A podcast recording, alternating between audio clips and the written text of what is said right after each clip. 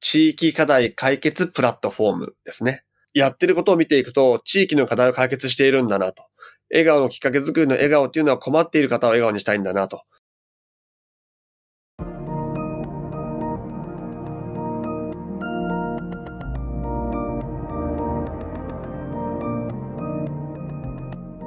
NPO 法人まちづくりエージェントサイドビーチシティのポッドキャスト番組 SB キャストです。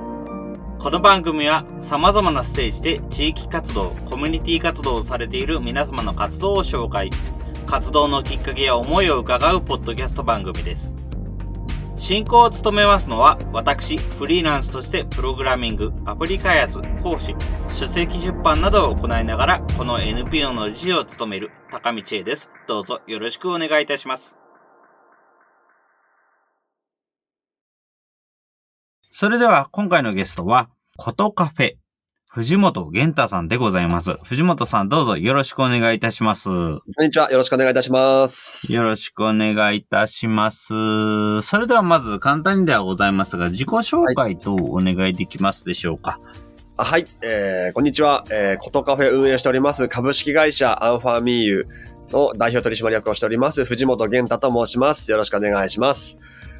えー、もともとですね、保育士を10年間現場でやっておりまして、その先にですね、やっていく中で地域課題として待機児童が多いなというところに着目しまして、えー、待機児童の解消はできませんが、集まって、えー、悩みを解決したり、お友達を作るような第三の居場所が必要かなというところで、親子が集まるカフェ、親子に特化したカフェを、えー、2013年にオープンしました。ちょうど今10年目、もうすぐ10年目に経ちます。法人の方は2月に作りましたので、ちょうど今11年目になってスタートしているところになります。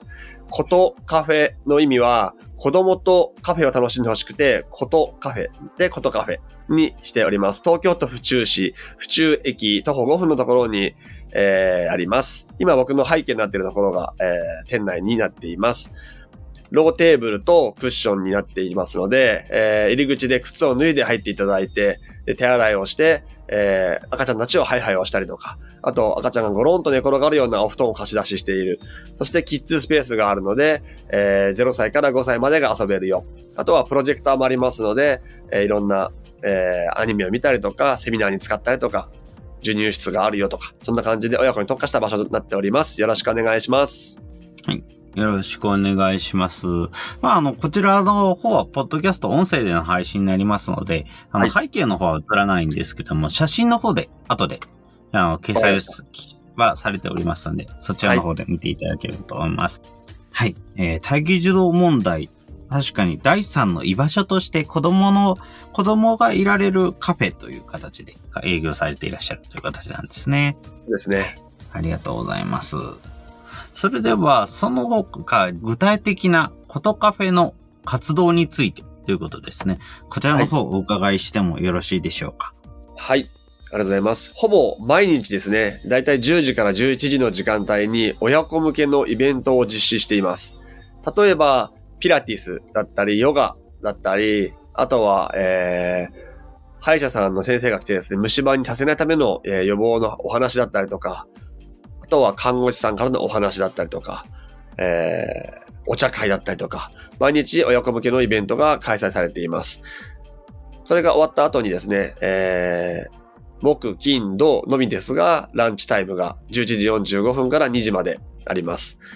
で、夕方の時間帯は、えー、ヒップホップや e スポーツ、高齢者の歌声喫茶などにまた場所を貸して、習い事のレンタルスペースと、えー、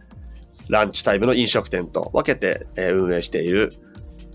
場所になります。で、えっと、私自身がですね、この地域の課題を解決したいっていう思いからですね、課題を解決して縁ある人の笑顔のきっかけを作りたいというところから、えー、ことカフェを始めたんですが、今はですね、東京都府中市の方とも共同しながら、地域課題解決プラットフォームというのを運営しております。その関係で、昨年までは週5日の営業だったものをですね、今年は週今年から週3日の営業にしまして、1日2時間しかランチタイム営業しないと。つまり週6時間しか営業しないんですが、それ以外のランチタイムの時間帯、11時半から16時まではというと、地域の課題を解決する人たちに場所を貸していったりとか、実際に解決する方法とかっていうのを模索するような、えー、まあ、スクール形式のものを運営したりとか、なんかそんな形でですね、他の地域の企業さんとか、あとは課題解決した NPO さん、課題を持っている当事者たちが集まって、課題解決できるような場作りというのもしています。そんな感じですかね。はい。ありがとうございます。本当に色々とやられていらっしゃるんですね。本当に親子向けのイベントから、あとはランチタイムの後に、えー、こちらは e スポーツ等のスペースというのは、こちらはまた、あの、子供向けというより別の層に向けた内容になったりするんでしょうか？はい、ありがとうございます。えっと、夕方の習い事はですね、えー、小学生から高校生を対象にしています。小学生から高校生。はい。あ、なるほど。小学生から高校生なんですね。はい、ありがとうございます。では、本当に赤ちゃん乳幼児期の子さんから、小中学生、高校生までのお子さんまでも幅広く対象として集まれるカフェという形になっているということなんですそうですね。はい。ありがとうございます。なるほど、そうですね。やっぱりそういうような場所があるっていうのは非常に良いことですね。やはりコミュニティカフェっていうと、どうしてもやっぱり中高年ぐらいの年齢、若くてもやっぱり30代以上っていうような形になっちゃうことが多いので、はい、そういうような時に若い人向け、子供向けのカフェっていうようなスペースって、まだまだ非常に少ないのかなというような印象がありますので、だからこそこういうような学生さんが来れるような場所っていうのがあるのは非常に良いですね。はい。ありがとうございます。はい。ありがとうございます。そうですね。それでは続きましてですけれども、こちらの活動をするようになった理由ともうお伺いできればと思うのですが、いかがでしょうか？はい。ありがとうございます。もともとですね、保育士を資格を取って、えー、就職したのが埼玉県和光市になるんですけども、そこではですね、当時日本の特区として子育て支援センターっていうものが市内に、まあ、いくつかあったんですね。そこに私も配属されるんですが、えー、主な目的は待機児童に対して、まあ、虐待を防止していくというところです。なぜ虐待が防止なのかというのと、なぜ和光市かというと、転入転出が多い。大企業、ホンダがあったりとか、自衛隊があるので転入転出が多い。男性は職場というコミュニティがあるけども、そこについてきた女性には、えー、関わる人がいなければ、まあ、一人ぼっちになってしまうと。で、初めてのお子さん、実家も遠いとなると、えー、真面目な人ほど虐待に行ってしまう傾向があると。そこをですね、あの、解消していくためにお友達を作るために、子育て支援センターというものが、えー、まあ、日本のトップとして和光市に作られた。っていう背景があり、そこに勤務していました。そしてその必要性を強く感じていて、えー、その取り組みも大事だなと、社会にとって大事だなというふうに感じていました。で、姉妹園がですね、東京都府中市にできたので、えー、移動するようになるんですね。で、えー、まあ、保育をしながら、保育士養成校の講師としても、えー、現場に立つんですけども、その時に和光市と府中市の、えー、まあ、比較、子育て状況の比較とかした時にですね、府中市にはそういう支援センターが、まあ、大きなのは1個あるんですけども、1個しかないと。はい。で、内容としてももう少しあの幅広い内容が必要じゃないかなというところから、まあ自分自身で、あの、必要なものは作ってみようという思いからですね、脱サラというか起業して、これを始めるようになります。なので、えー、笑顔のきっかけ作りとともにですね、えー、お友達と作っていくというようなことを意識して、えー、ずっと今10年間継続して活動してきています。うんなるほど。ありがとうございます。そうですね。和光市ですでに活動をしていて、そこで様々な待機児童、ね、虐待防止、女性のコミュニティというような形の活動をされてるのを見て、では、じゃあ、府中市にそういう場所があったかというとなかったので、作っていったという形なんですね。はい。はい。ありがとうございます。そうですね。やはり、そういうような場所が、あいろいろな場所にあると非常にいいなというふうに思います。やはり、意外とあるところにもあってないところにはないというような状況が今はまだまだ多いので、ぱりそうやってどんどんどんどん広がっていくといいですね。はい、うん。はい。そう思います。ありがとうございます。はい。それでは続きまして、こちらの活動について目的としていることなど何かあればお伺いできますでしょうか？はい。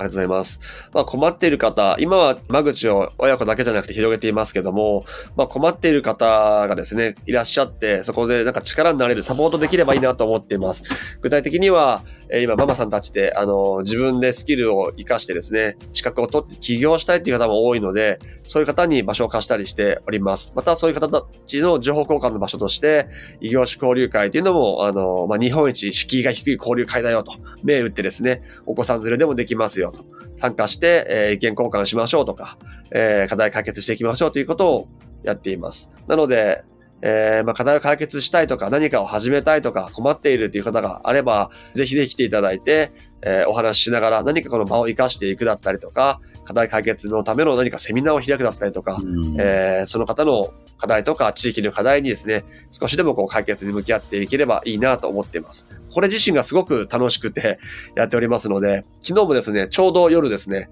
パパ友を作る会っていうのを、まあ、行政からの依頼でやったんですけども、そこの延長で、パパ飲み会をしようと。お父さんと子供だけっていう形でですね、参加費はお父さんから飲み放題の宴会のお金いただきますが、子供は自分の子供であれば何人連れてきても無料という形で飲み放題でやりまして、まあすごく楽しくですね、えー、進んでいって、自己紹介とか地域の情報の交換したりとか、えー、盛んに活発にしていました。そこで LINE グループもね、お父さんが作ろうよって言ってくれて、作った先にですね、今度来月も月1で毎回開催しようと。で、7月にはバーベキューもやろう。バーベキューの時には、えー、お母さんたちを呼んであげてもいいね。そんな形でですね、こう輪が広がっていく、えー、はい。パパ、パパのコミュニティがないというところからそれができて、輪が広がっていく。このようにですね、いろいろな、えー、コミュニティを作っていますので、ぜひ、あの、お気軽に相談してもらえたら嬉しく思います。一緒になんか作っていきたいなと思っています。うん、そうですね。ありがとうございます。はい。まず本当に起業したい人に場所を提供するっていうようなことは非常に良いなと思いますし、やはり本当に起業したい、最初に思った時に駆け込める場所、同志を集められる場所っていうのは意外とないっていうのは非常にありますので、やっぱりそういうような場所になっているっていうのは非常に良いですね。また、パパ友を作る会というのも本当に面白いなと思います。意外とやっぱり、あの、お父さんが集まれる場っっていうのは、お父さんがお父さんとして子育てという文脈で話ができる場っていうのは意外とないというような話は聞きますし、やっぱりお父さんが集まれる場所っていうのがあるっていうのはとても良いことだなというふうに思います。以前こちらの方では、あの、練りパパという練馬の子育て支援団体の話もお伺いしましたけれども、やっぱりそういうようなお父さんが子育ての情報を共有し合う場っていうようなのが、やはり増えていくのは非常に良いですね。はい。ありがとうございます。ありがとうございます。いいですね。はい。ありがとうございます。やはり、それでは対象としている人っていうのは、こちらは主なところとしては、やっぱりお父さん、お母さんというような形に、あとは、えー、その小中学生も含むお子さんというような形になってくるんでしょうね。そうですね。そこにまあ、あの、追加してですね、えー、今言った方たちを対象にしている企業さんも、えー、まあ、サポーターというか一緒に事業をやっていくことが多いですね。例えば、ハウスメーカーさん。なかなか住宅展示場には人が集まりにくい今時代ですけども、それでも近くのカフェには、親子カフェには来ていますので、カフェの方に、あの、出向いて、えー、例えばお住まいのお悩み相談会をやって、そこで仲良くなって展示場の方に行くとか、はい。そういった意味では、ファミリー層を対象にしている企業さんも、えー、私の方では活動の対象になっていますので、一緒に何か、はい、あのー、集客のお手伝いしたりとか、一緒に街を作ってお手伝いしたりとか、そんな形で参画しております。うん、なるほど。ありがとうございます。そうですね。ハウスメーカー等の企業に関わっていくというのともあるんですね。はい。そうですね。確かに。多いですね。はい。ハウスメーカーさんや学習塾さんや、あとは英語の英会話教材さん、あとは、えー、離乳食の会社とか、哺乳瓶とか赤ちゃん用ので作った後、ベビーカーとかの試乗をしたいとか、試乗というんですかね、あの、使い勝手のアンケートを取りたい、モニターをやってもらいたいとか、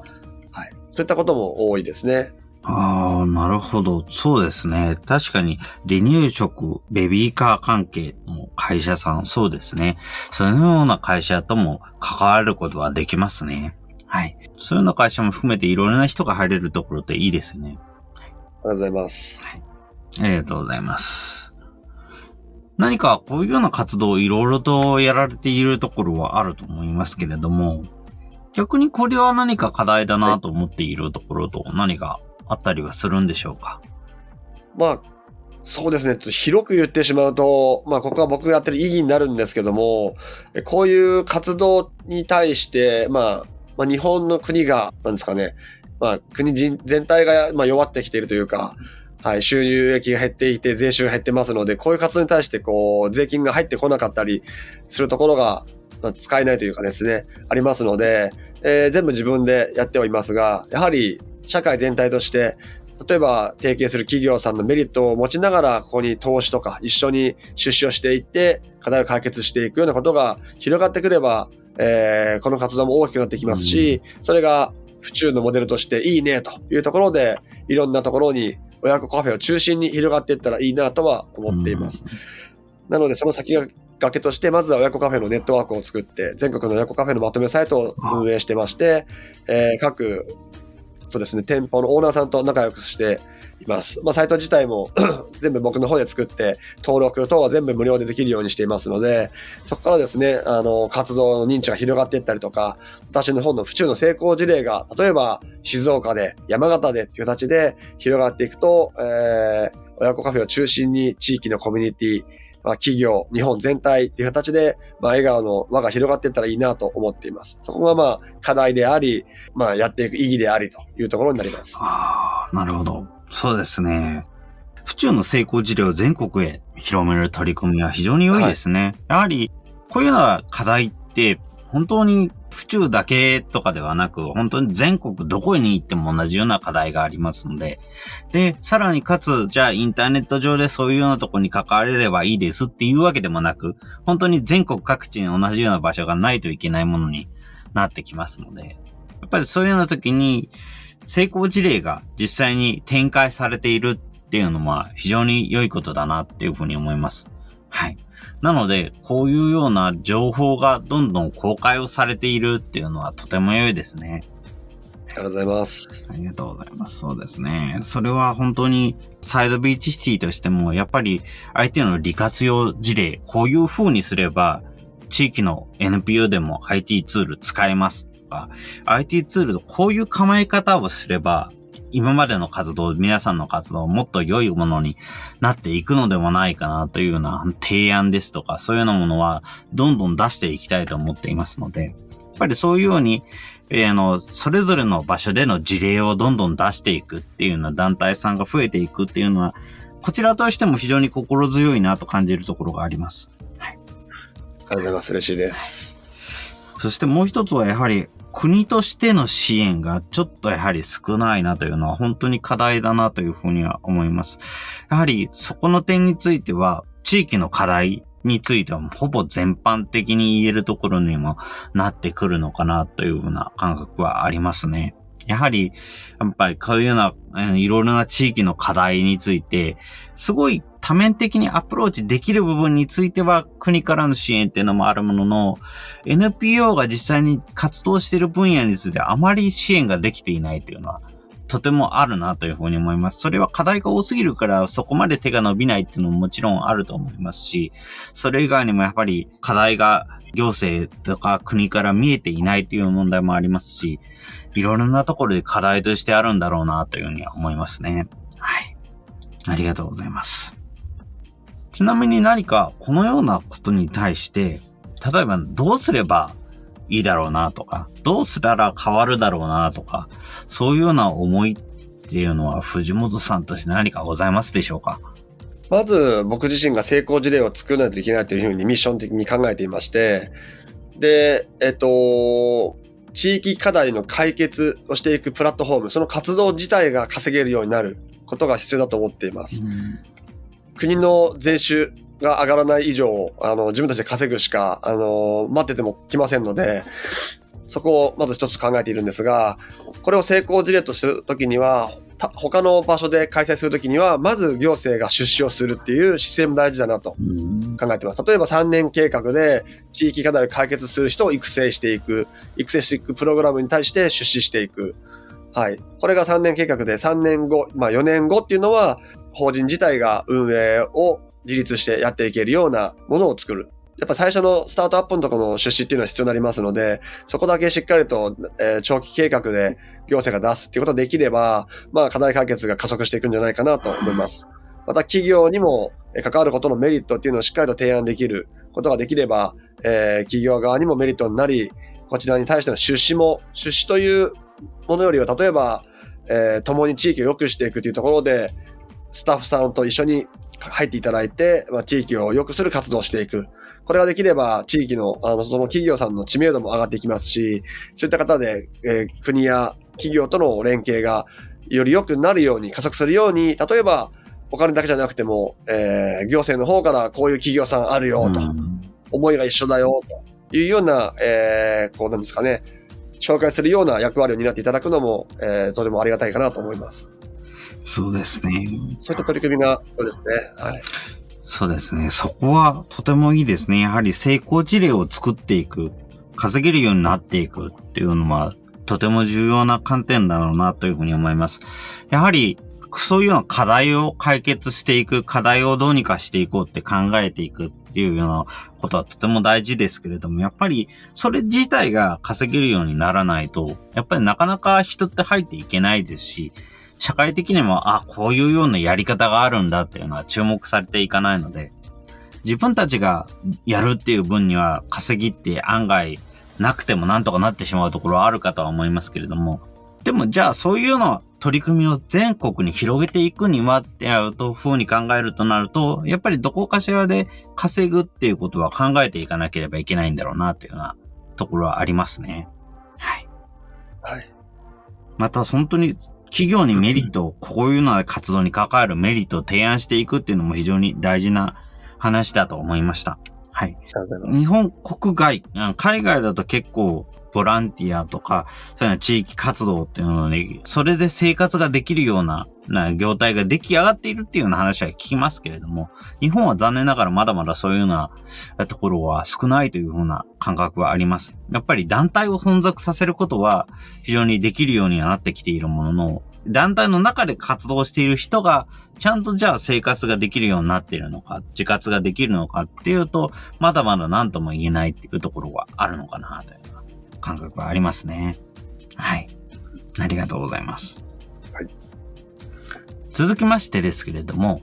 IT についてどう関わっていきたい ?IT どのようにして活用していきたいなど何かございますか？やはり、あの、IT 知識言えば僕は全然圧倒的に知識が低いですので、あの、最新の技術とか、そういったところを活用しながら、この情報が届いていく、活動が知ってもらえるような、えー、簡単なツールができるといいなと。そしてそれをみんなが共有できると良いなと思います。例えば、最近ではホームページを作ることなども、あの、簡単にできるようなものが出てきていますが、えー、それをまあ本当に使いやすく、そして見やすく活動内容が伝わっていくと、僕の活動もそうですし、コトカフェに来て課題解決している人たちの活動も簡単にブログのようにホームページができて発信していくと、コミュニティが作れていく、横展開できていく、そういうような仕組みがあったりですね。まあ、このよう、今回のような、えー、音声の配信とか、これ辺、これも音声だけじゃなくて、様々リンクをして広がっていく、うん、そのような広がりができるとすごくいいなと思っています。そこには、あの、とても期待しています。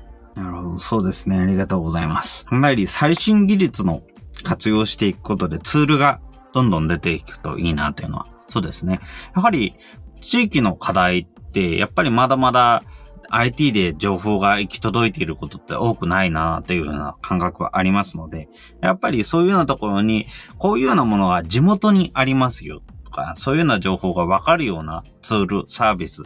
どんどん増えていくといいなというのはありますよね。はい。そしてそういうようなものがあればあるほど、やっぱり先ほどの通り本当に横展開もしやすくなっていくと思いますので、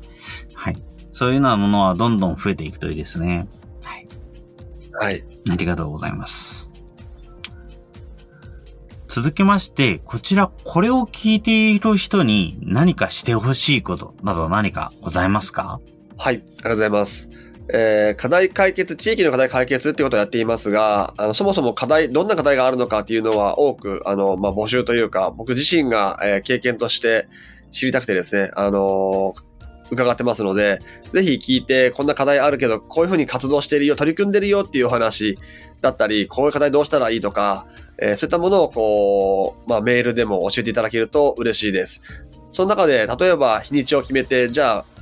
連絡くれた皆さんで、ズームでお話ししましょうと。課題を持ってる人たちだけで集まっておお話ししましょうとか、何かそういう次のステップに、えー、繋がっていく、広がっていく、コミュニティになっていくようなことができたらいいなと思っておりますので、あの、気軽に連絡いただけたら嬉しいです。感想なんかももらえたら嬉しいなって思います。そうですね。はい。どんな課題があるか、言ってほしい、知らせてほしいっていうのは、そうですね。はい。やっぱりそういうような課題っていうのは本当にいろんな人が持っているとは思うんですが、案外、その言葉があんまり表に出てくることなく、いつの間にかどこかで立ち消えてしまうっていうようなことは結構あると思います。やっぱりそういうようなものを、例えば本当に今回のように、コトカフェさんの方に知らせてもらうとか、そういうようなところから始まるつながり、始まっていくものっていっぱいあると思うので、まずは本当に情報交換をしてほしいっていうのはありますね。はい。ありがとうございます。そういうのものが本当に次のステップに繋がっていくんだろうなというのはありますね。はい。ありがとうございます。はい。自分も本当にそういうような課題については、どんどん発信をしていきたいし、発信をしていくっていうのは案外やっぱり課題を見つめ直すきっかけにも、こうすれば実は良かったのかもしれないっていうのの考え直すきっかけにもなると思いますので、まずは発信をしようと思ってみてほしいっていうところはありますね。はい。ありがとうございます。ありがとうございます。ですね。その他何か今後やりたいことややってみたいことなどありますか？そうですね。まあ一番ワクワクするのは僕自身がやることもそうですけど、集まった人たちがこれやりたいよねとか、これどうするっていうような意見を一個一個あの実現していく。まあ昨日のね、あのバーベキューやろうよじゃないですけど、パパたちが集まってバーベキューしたいねとか、それもやっていこうと。じゃあそれやる中でどうなったらいいんだろうねと。そういうなんか目的を持ちながら、じゃあこのためにバーベキューやっていこうと。はい。ただ食べるだけじゃなく、目的を持って、例えば課題解決につながるようなバーベキューだったりとか、ゴミってどうしたらいいんだろうね？とか、そもそもゴミが出ないようにするのどうしたらいいんだろうね？とか、そんなことを考えながらやっていったりとかしたいので、あのー、まあ、僕がやっていくことっていうのは、まあ、ミッションとしてはあるんですけども、それ以外に、えー、僕じゃない地域の声はどんどんこう形になるようなことはしていきたいので、まあ、お茶会だったりとか、気軽にちょっとズームで話しませんか？というような会は、これから多く開いていきながら、まあ、関係人口、関わってくださる方たちを広げていきたいと思っています。そしてこれは、まあ一応やっていくことですね。そうですね。やっぱり、集まった人たちが言ったことを実現していく、そういうような取り組みっていうのはとても大事ですね。やっぱりそういうようなお茶会、ズーム会、いろいろなものがありますけれども、やっぱりそういうような話し合いから、生まれていくものっていうのもとてもたくさんありますので、はい。そういうものにどんどん増えていければいいですよね。はい。はい。ありがとうございます。はい。その他、今後インターネットで、こちらのコトカフェの活動を知るには、どのようにすればよろしいでしょうか？コトカフェはですね、まあ、あの、こんだけ僕も、まあ、あの、思いを話しましたけども、その中の一つの形として、親子カフェ、コトカフェがありますので、コトカフェ自体は、サイトを見てもですね、親子が集まるカフェなんだなとか、いろんなイベントがあるんだなと。えー、いうところになりますので、コトカフェに興味がある方は、コトカフェのホームページを見ていただいて、で、えー、まあ私の活動だったり、まあ会社ですね、運営会社の株式会社アンファミーユや、えー、もう一つ株式会社アドミライというのも持っていますが、この、まあ、まず二つの活動の違いなんですけども、アンファミーユの方は、コミュニティとか、行政とか、企業との連携とか、ちょっと大きな複数形を、の会社を、あの対象にしています。で、株式会社アドミライの方は、個人ですね、起業したい方、まあ、1対1だったり、まあ、少人数だったり、あとは、えー、各家庭ですね。家庭の、例えば課題解決。今一番多く声もらってるのは、教育資金どうしようとか、離婚したらどうしようとか、えー、老後ってこのままでいいのかなとか、働き方これでど大丈夫かなとか、資産形成しないといけないけど、それって例えば何があるのとか、結構そういうあの生きていくところに直結するような、未来を見ていくような、えー、課題のお話が多くあるんですが、えー、それらは全部、まあ、コトカフェのアドレスからでもいいですし、えー、アンファミユ調べていただいて、アンファミユからの、えー、メールでも大丈夫ですが、何かその、どっからでもいいので、えー、メールをいただければ、それに合ったお話ができるかなと思いますので、まあ、まずは、えー、まあ、コトカフェのホームページ見ていただいて、コトカフェのやってることを見ていただいて、そこからご連絡、お問い合わせホームからご連絡いただけると、その先に先ほどお伝えした会社だったりとか、行政とやっている地域課題解決プラットフォーム、民プラだったりとか、いろんなところに、あの分けていけますので、はい、コンタクトをフォトカフェのホームページからいただけたら嬉しく思います。ありがとうございます。そうですね。まずは、あの、コトカフェの方に見ていただければということですね。そうですね。まあ、それぞれの活動、本当に行政企業の関わりとか、個人とのこう何かの活動に関する疑問とか、本当にいろんなところに入り口があるっていう形なんですね。はい。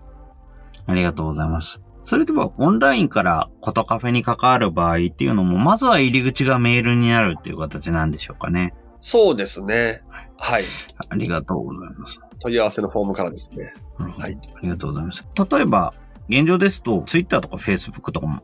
もう、えー、アドレスもあるようではございますけども、こちらの方は基本的に情報の発信っていうのが主っていう形になるんですよね。あはい、その、その通りです。ありがとうございます。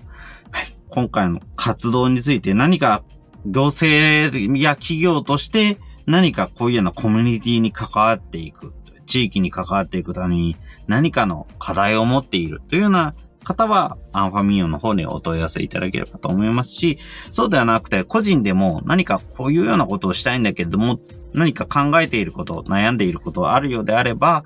まずは、こちらのアドミライであったり、コトカフェの方にだったりで連絡をいただければというような形でいいんですかね。はい。はい。ありがとうございます。そうですね。ぜひ皆さんもお気軽にね、こちらの概要欄の方にも、いや、アドレスを紹介しておりますので、そちらの方からお気軽にコメントをいただければと思います。はい。やはりこういうような連絡って本当に最初のステップがちょっと、あの、敷居が高く感じることもあるかと思いますけれども、実際自分も本当に気軽な気持ちでこちら、あの、コトカフェさんには連絡させていただいて、えー、今回のお話もさせていただいてますので、本当に皆さんお気軽に話していただければいいなというふうに思います。はい。ありがとうございます。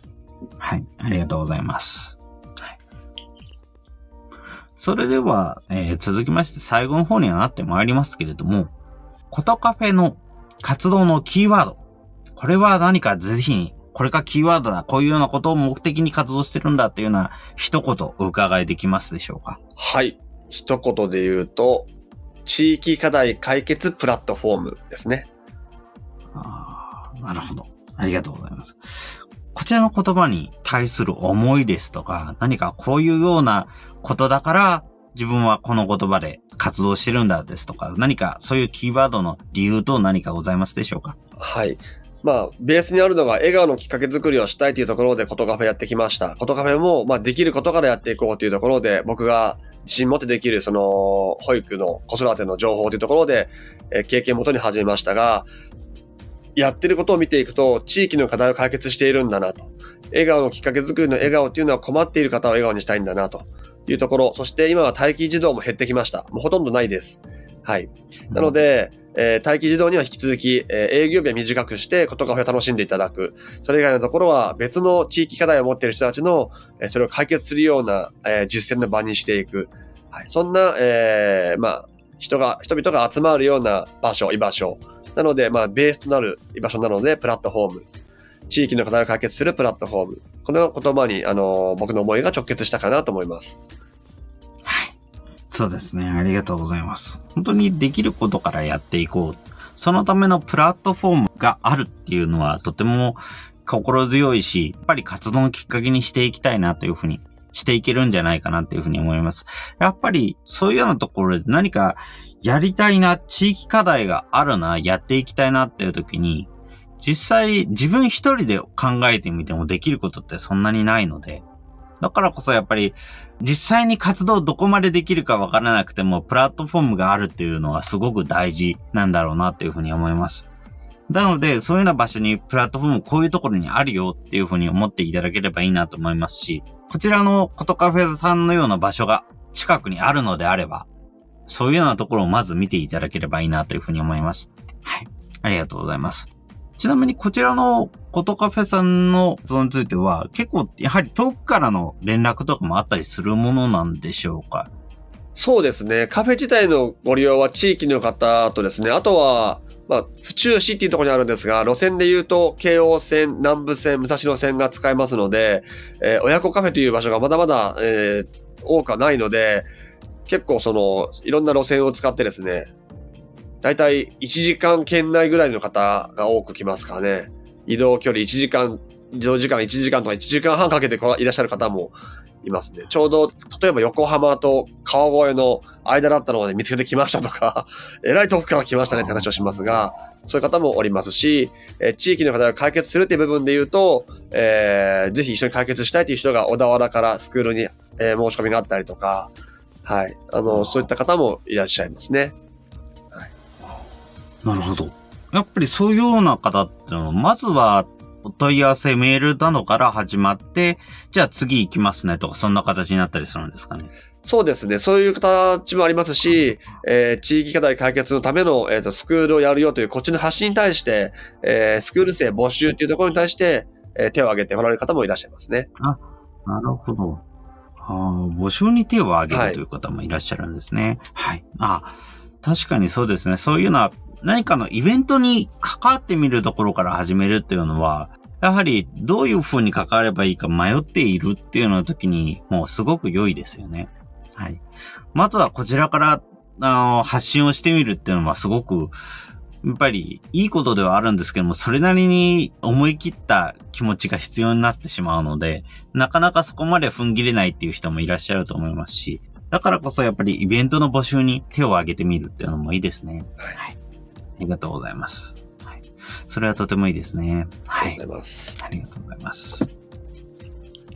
それでは、その他最後に何かこれは言っておきたい、何かこれ言い残したなとかそういうようなことって何かございますか？大丈夫でしょうか、えーまあ、やはりいろんなことやってますが、課題解決に直結することで、あの、いろんな方と関わりながら、あの、社会を、まあ、小さいところから変えていきたいなと思っておりますので、そのためには、あの、本当に皆さんのお力というか、お声かけ、感想もいただきたいですし、こんなことやってみたいっていう声もいただきたいので、ぜひ、あの、気軽に、ちょっと藤本と話してみたいなというような形で、気軽に連絡いただけると嬉しく思いますので、はい、ぜひ、よろしくお願いいたします。みんなで変えていきましょう。うんそうですね。本当に気軽に話してみることから始まるっていうのはすごくありますので、ぜひぜひ本当になんかインターネット上でも、あオフラインでも直接いろんなことで話をしてみるっていうのがすごく大事だなっていうふうに思います。はい。こういうようなところ、機会があって何かかかってみたいな、どういうふうにすればいいのかなというような疑問点の何かあれば、本当に直接行くでも、インターネットでまずはコンタクトを取るでもいいので、いろんな方法で関わってみていただければいいなというふうに思いますね。はい。ありがとうございまあす。りがとうございます。はい。それでは、今回のゲストは、ことカフェ、藤本玄太さんでございました。藤本さんどうもありがとうございました。ありがとうございます。またよろしくお願いします。ありがとうございました。はい。ありがとうございました。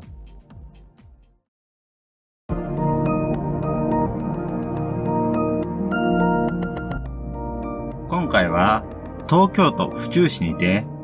キッズスペースや赤ちゃんが寝転がれるような場所、授乳室など親子に特化したものがあるカフェ、コトカフェを運営する藤本玄太さんに活動の内容や思いを伺いました。コトカフェは親子が集まるカフェ。親子に特化したカフェ。様々な親子向けイベントのほか、ランチタイムなど小さな子供を持つ親が集まって悩みを解決したり、友達を作るような第三の場所を目指して2013年にオープンしました。地域の課題を解決したい。笑顔のきっかけを作りたい。そんな思いのもと、現在は府中市と共同しながら、地域の課題解決を目指す団体に場所を貸すなど、地域課題解決プラットフォームとしての活動も行っています。日本の国全体が弱ってきている。税収が減っている。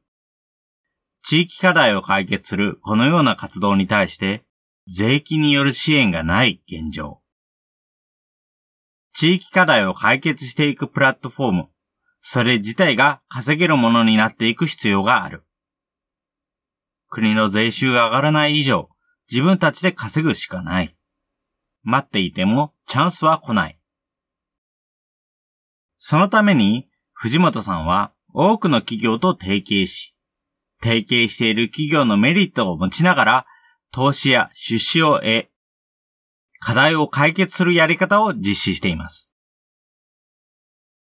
これが府中のモデルとしていいねと思われ広がっていけばいい。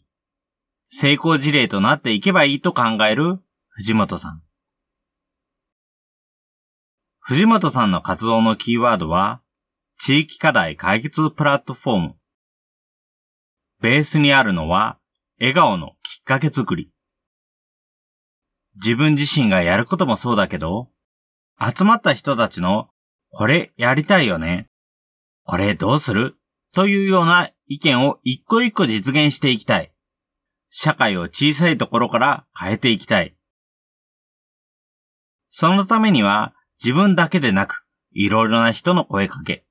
こんなことをやってみたいというような声が必要と藤本さんは言います。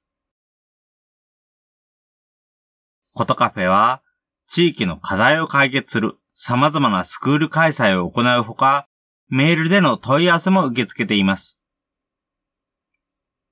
皆さんも何か地域に課題を感じたら、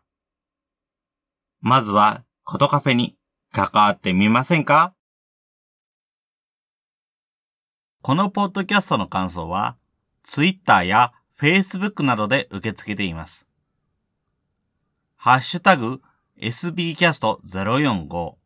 アルファベットで sb cast 数字の045こちらのハッシュタグをつけて投稿いただけると幸いです。それらが使えないという方は、まちづくりエージェントサイドビーチシティサイトのお問い合わせフォームなどからご連絡ください。また、SB キャストでは、継続のための寄付受付を行っています。毎月1000円の月額サポートの内容となります。特典などご興味ご関心のある方は、ぜひ寄付サイトをご確認ください。今後もこの番組では様々なステージで地域活動、コミュニティ活動をされている皆様の活動を紹介していきたいと思います。それぞれの視聴環境にて、ポッドキャストの購読ないし、チャンネル登録などをして次をお待ちいただければと思います。それでは、今回の SB キャストを終了します。お聞きいただきましてありがとうございました。